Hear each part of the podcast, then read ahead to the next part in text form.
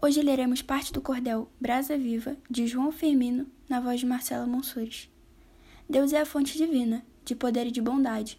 Fez tudo o que a terra cria, com sua força e vontade. Criou o homem e cedeu-lhe o fruto da liberdade. Porém, o homem na terra a tudo quer dominar, escravizando o seu próximo, só pensa em multiplicar. O esforço do pequeno faz o grande prosperar. A prova disso se viu no tempo da escravidão, quando infeliz cativo sofria humilhação, trabalhando como burro para enricar o patrão. Porque a lei do barão era cruel e tirana. Se um escravo reclamasse, aquela lei desumana era amarrado e passava, apanhando uma semana. Porque se qualquer escravo contra mim se revoltar, eu mando tirar-lhe o couro, depois disso o arrastar. Quero ver o tal Jesus das minhas mãos o salvar. De escravidão, revolta de um escravo, do ano de 1978.